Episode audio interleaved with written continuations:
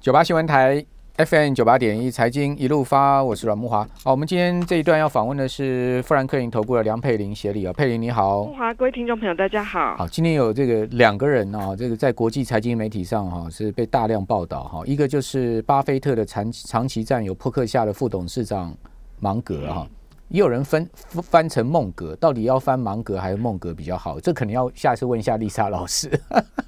啊，不管芒格、孟格，讲的是这位七九十七岁的老先生，九十七岁，将近一百岁，哎，你看他精神体力多好，有没有失智？怎么会这样子呢？好，这个是如果我碰到他的话，我第一个问他，为什么你九十七岁可以保养成这个样子？你到底假虾米有没有运动啊？啊，为什么没有失智啊？哦，但他讲什么呢？他讲说啊，这个他警告哈，股市开始浮现泡沫哈，泡沫的迹象。哦，反映在某些投资压住特定个股心态，犹如是赛马般的危险哈，就赌马哈。他驳斥最近特斯拉跟比特币的狂飙走势哈。呃，他在应该是洛杉矶日报的年度股东大会。上哈受访啊，他说呢，当投资人提问特斯拉市值达到一兆美金，哦，因为市市场特斯拉市值接近一兆了，最高的时候曾经到八千亿美金嘛，哈，嗯，如果把一些什么呃期权商品全部加起来，真的是达到一兆了哈。他说，呃，特斯拉市值一兆，哦，跟比特币标上五块五万块美金，哪一个比较疯狂？他说他没有办法做出决定，但他知道，呃，他不知道哪一个比较糟糕，他不是说哪个比较好，哪个比较糟糕，哦，那至于。SPAC 啊，这个所谓的特殊目的的共同基金啊，最近在美国股市很夯的。去年在美国 IPO 一半的这个 SPAC 啊，哦，他也不以为然呢。他说呢，这个世界没有 SPAC 会更美好。啊，他说这个疯狂的投资，呃，现在甚至没有被发现或挑选的企业之中啊，正是非理性泡沫的迹象。哦，只要卖得动，投资银行连屎都能卖。老先生讲话很妙哎，他说。只要能卖得动，连屎都能卖。投资银行啊，这个连屎都能卖。哦，是真的是这样子吗？真的是这样子吗？好，呃，但，其实他本身的一个谈话，当然，这样，当然我们是尊重啦。那只是说，但，其实他讲的是比较。呃，风趣或者是比较极端一点，那我觉得其实人家九十七岁了，怎么样嘛，对不对？对对对，那其实我想，其实比方说，不论是像蒙格，或者是之前巴菲特，其实提到这种比较偏向就是市场上有点过度在集中少数股票这种的一个状况，他们都是看法会稍微比较审慎一点。我觉得大家一来，其实现阶段因为现在的一个年纪，或者是跟现在就是比方说像散户投资人或年轻人，像之前的 GameStop 的一个事件，其实都是比较。偏向于年轻族群在所谓的追捧，那基本上其实我们看到从去年到今年年初之前连线的时候，跟木华大哥有提讨论到就 GameStop 的问题，那甚至我们看到这几天，包括了像是 ARKK，就是在过去也是被视为对对对对对，那他这几天他操盘的相关的 ETF 也是面临到很猛烈的一个赎回潮，那甚至就是出现了引发了就是呃散户的一个出脱这部分，那是不是会引发就是大家也会担心说，因为他。过去也是涨太多，那几乎大家最近这几个月，其实很多散户投资人都是以他买什么股票，像他只要买进特呃抄底特斯拉，就特斯拉股价马上就大涨，或者是说会以就是呃特斯拉的一个呃。公司的一个老板就是那个马斯克说什么就会成为散户追捧的一个标的。那甚至他只要一提到比特币，好像价格偏高，股那个比特币价格就出现很大的一个短线上出现很剧烈的一个波动。其实基本上我们觉得这都是比较偏向于，就是市场的确是在某些的区块是有浮现一些比较过热或者是投机的一个气氛。那在这样的环境当中，尤其在今年以来，因为包括了殖利率的一个上扬，我们觉得或多或少还是会造成。这样子的一个。因为过去大家都习惯低利率的环境，当值利率上来的时候，还是会成为这些就是潜在的。如果说它是没有基本面支撑的一个标的的话，可能价格上都还是会出现剧烈的一个波动。那我们觉得这样的一个现象还是会延续到第二季啦。那我觉得这部分当然就会形成可能投资人在操作上，其实，在呃，虽然我们对于整个景气面跟股市的一个看法上，在第二季都还是保持一个比较正面，只是说在目前的一个市场。氛围，或者是在整个殖利率持续上，可能有持续上扬的一个环境之下，都还是会让整个股价的波动是相对比较大一点。所以建议投资人这部分其实真的，呃，还是要留意在整个评价面这部分以及个别证券的一个标的的一个选择的一个风险。那那美国现在这些大咖哦，嗯，什么呃芒格啊，对这个马斯克啊，伊隆马斯克，嗯，最近火气都很大哦，而且很喜欢把 shit 这个事情呢放在他们的这个推特上面或者他们访问上面。之前马斯克也是讲啊，他说呃比特币单纯是种比现金比较不愚蠢的流动形式。哦，他说呢，当法定货币的实质利率为负值的时候，只有蠢蛋才不会寻找替代品。他讲的法定法定货币就是美元嘛，嗯嗯嗯，哦，而且他还讲说这个呃，比特币几乎跟法定货币一样是狗屎，好、bullshit。然后他说，关键字是几乎，代表说比特币比法定货币美元呐、呃，还还好还好一点点，但他们基本上都是狗屎就对了。哎，他是狗屎，他去买了十五亿美金，对不对，对？所以这这这种说法其实也不是很 make sense 啊就是说。这些人已经是哦，就是说，哎，就是说我我觉得现在整个全世界的这种金钱游戏哈、已经真的是连讲话都 crazy 了，都到到到这种这种地步了。对我跟我朋友在聊，就说啊，真的是。走了一个川普，可是现在更多还是有不断很多人都是在 Twitter 或者是在他的脸书上持续的一个放话，其实对金融市场都还是有一些蛮大的一个影响。所以基本上我觉得这也是在一个资讯就是科技为呃大家习惯用科技的一个呃社群平台，其实在交换一些资讯的时候，就会造成整个金融市场这部分的一个波动。现在人人都是媒体啊，自媒体时代啊，我只要讲话大声，我够吸引人哦，什么呃 Clubhouse 对不对对对对对，哦什然后 Reddit Reddit 哦，什么 YT 对不对？什么什么平台我都可以用啊。哦，就像那个我刚刚讲那个呃叫做 Chamacy 这个人，嗯哦，他以前是脸书的主管嘛，嗯，哦，他现在是担任那个 Social Capital 就一个风险投资机构的 CEO 嘛，嗯，他接受彭博社的访问的时候，他讲什么？他说，哎，我跟你讲，现在是社交投资时代，哦，就是 Social Media 哈、这个投资时代了。投资者现在是不听巴菲特的了，巴菲特算什么？就大家自己都当股神，他公然讲说，现在没有人听巴菲特的，大家都在 Ready 上面啊，社交投资。然后他说鼓吹这个 SPAC 多好多好，他说 SPAC 啊是让散户可以出头的哦。那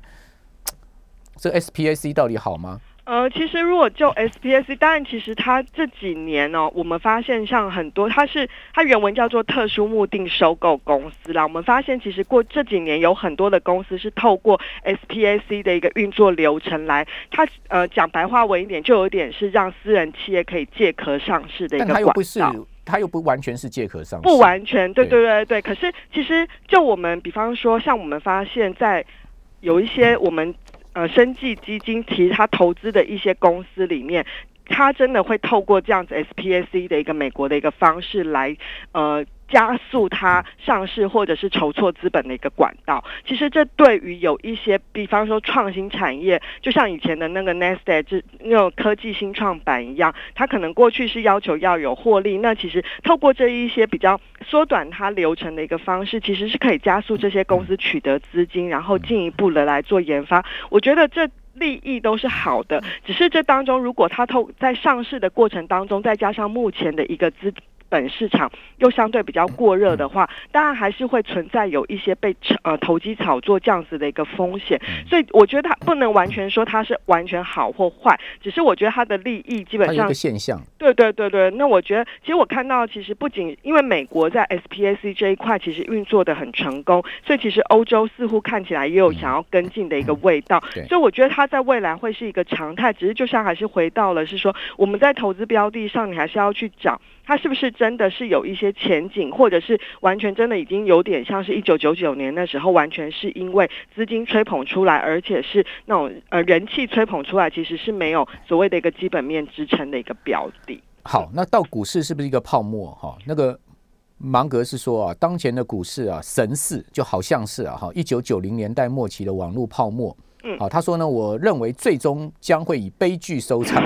但不知道是什么时候，这等一下问一下佩玲哈。好，那至于说 SPAC，他也这个刚刚讲了嘛，好，火气很大嘛。他说呢，这个世界没有 SPAC 会更美好。这一类的疯狂投资出现，甚至没有呃被发现或挑选的企业之中，正是非理性泡沫的迹象。只要卖得动，投资银行连屎都能卖。这个他他讲 SPAC，那 SPAC 刚佩莹讲说是类似借壳上市没有错，它其实不等同借壳上市，不完全，因为借壳上市我们过去讲就是说一家公司要退市了嘛，呃，很烂的公司挂牌公司，然后有资金去买这家公司，然后就是借它这个壳重新改变一家公司的体制，然后呃这个呃换个公司的名字，类似这种。那 SPAC 呢，它是一种特殊目的，为了去诟病的，然后。它可以很快的哦，这个三个三到四个礼拜，它就可以成立哦。然后只要向这个美国 SEC 提交申请，十五天它就可以呃这个挂牌了。挂牌之后，他去找一些这个新创公司去诟病，然后让这些新创公司能借由它这个壳上市嘛，对不对？对对对，哦，是类似这样的意思嘛。哦，就去年美国一半的 IPO 是 SPAC 哦，一半哦，哦，这个很惊人哦。对，这也是为什么去年在。疫情很惨的时候，可是美国的 IPO 市场还能够这么活络，对对对对对，其他市场就反而是相相对的消极比较多啦。对，那 SPAC 就像我刚刚提到了，其实我们发现，在我们家有些，尤其是比较偏向于中小型的生技公司，它在并购的活动的时候，常常会运用这样的一个方式。那其实对于很多未上市，尤其是它可能呃有技术，可是还没有很明确的一个获利的一个部分，其实 SPAC 在很多的甚至可能在科技的新创产业运用的比例会相对比较高。对，那那你觉得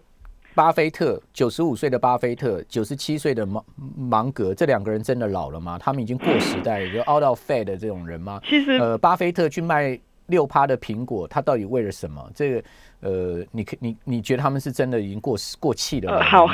那这是我个人的看法，我个人并不会这样认为啦，因为我觉得，嗯。在投资市场能够经历这么多的一个风雨哦，那我觉得还是有它的一定的一个呃背后的一个因素。那基本上我觉得他们的一个呃讲中中文简单讲就是姜是老的辣。那我觉得当然短线上以市场目前的气氛，真的说都是比较追捧在一些可能比较呃。在风口浪尖上的一个标的，但我并不觉得说，如果这个资金的一个浪潮一旦退去的话，我觉得基本上还是能够看得出来是谁在裸泳。所以我觉得以目前的一个情况，但我们并不认为联准会啦会可能今年很快就退场，对对。但是我觉得终究会有这一天，那就变成是可能投资人在这部分风险的一个考量。好，那泡沫真的会爆吗？好，那以及呢，在今年这种泡沫要爆不爆的一个时间点上面。哈，我们该怎么投资？好，要什么选股标的是什么？我们今天要回来问梁佩玲。我们这边先休息一下。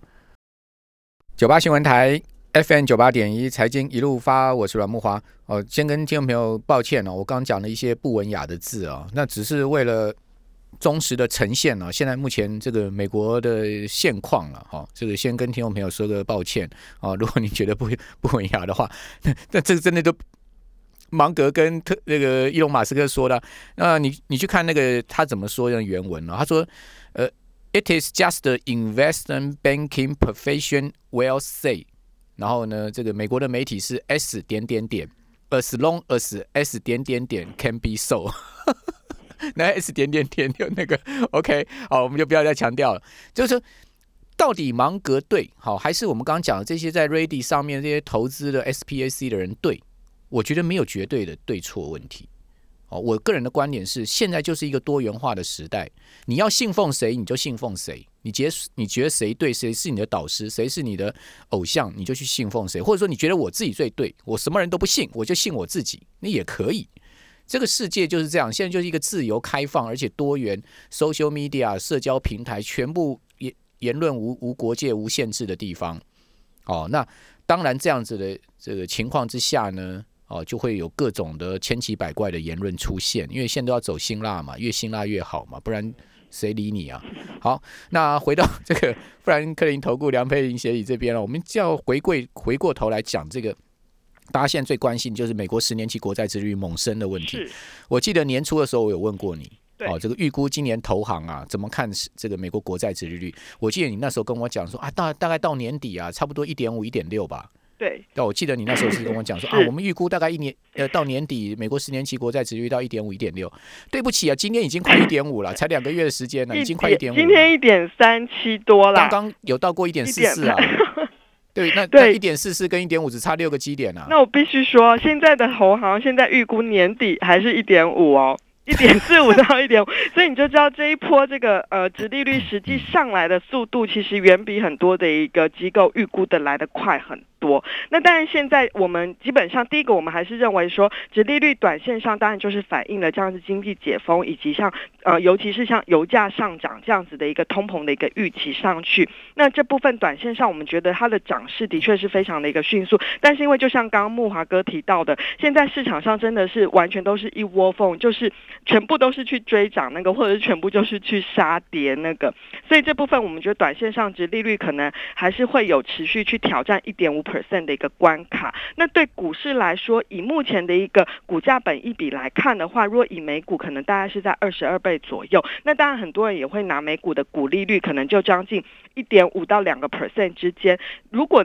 拿这个股利率来跟呃十年期公债值利率相比的话，可能会很担心资金是不是又会很快转回到。债券市场，但是我们必须强调的是，你不仅是股利率的一个观点，你要从企业获利的一个，就是本一笔的一个。呃，导数的一个观点来看的话，目前美国企业获利的一个盈利率大概还有四点五个 percent。如果用这个水准来看，再加上今年其实目前预估企业获利还有机会成长两成以上，这样子的一个状况来看的话，其实你就觉得，其实若相对于这样的债券，虽然值利率已经有上来，但是股票的评价面或吸引力还是会比传统的公债市场表现，其实它的一个还是比较相对有具有吸引力的。所以我们会觉得，目前的一个策略，我们还是以。股优于债的一个策略是没有改变，那只是说，当然随着殖利率上来之后，市场还是会可能在。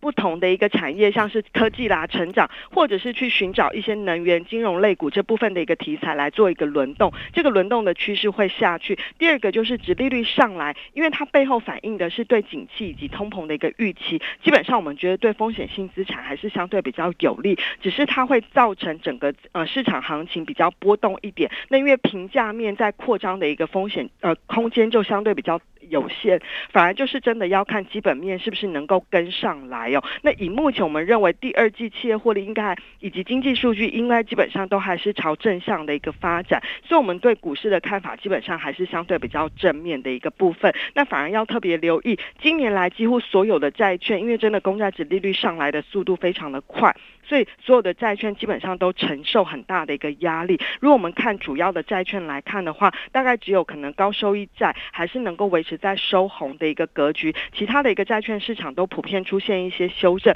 那反而可能在过去你手上都是满手债券，希望能够赚取一些债息的投资人，在今年的投资策略上，可能就要稍微做一些调整或思考。你可能要适度去增加一点，可能有涵盖股票资产也有债券资产的，像是平衡型基。金的一个方式，那因为你希望有配息嘛，那如果这些股票是有配息的一个股票，再加上它债券像高收益债还是有债息的一个收入的话，基本上你还是可以享有它的一个配息的一个机会。好，呃，苹果股价哈，嗯，从一月的高点一百四十五块哈，对，跌到昨天几乎已经跌了十五趴了，对，再跌下去啊，就要转入熊市了。嗯，那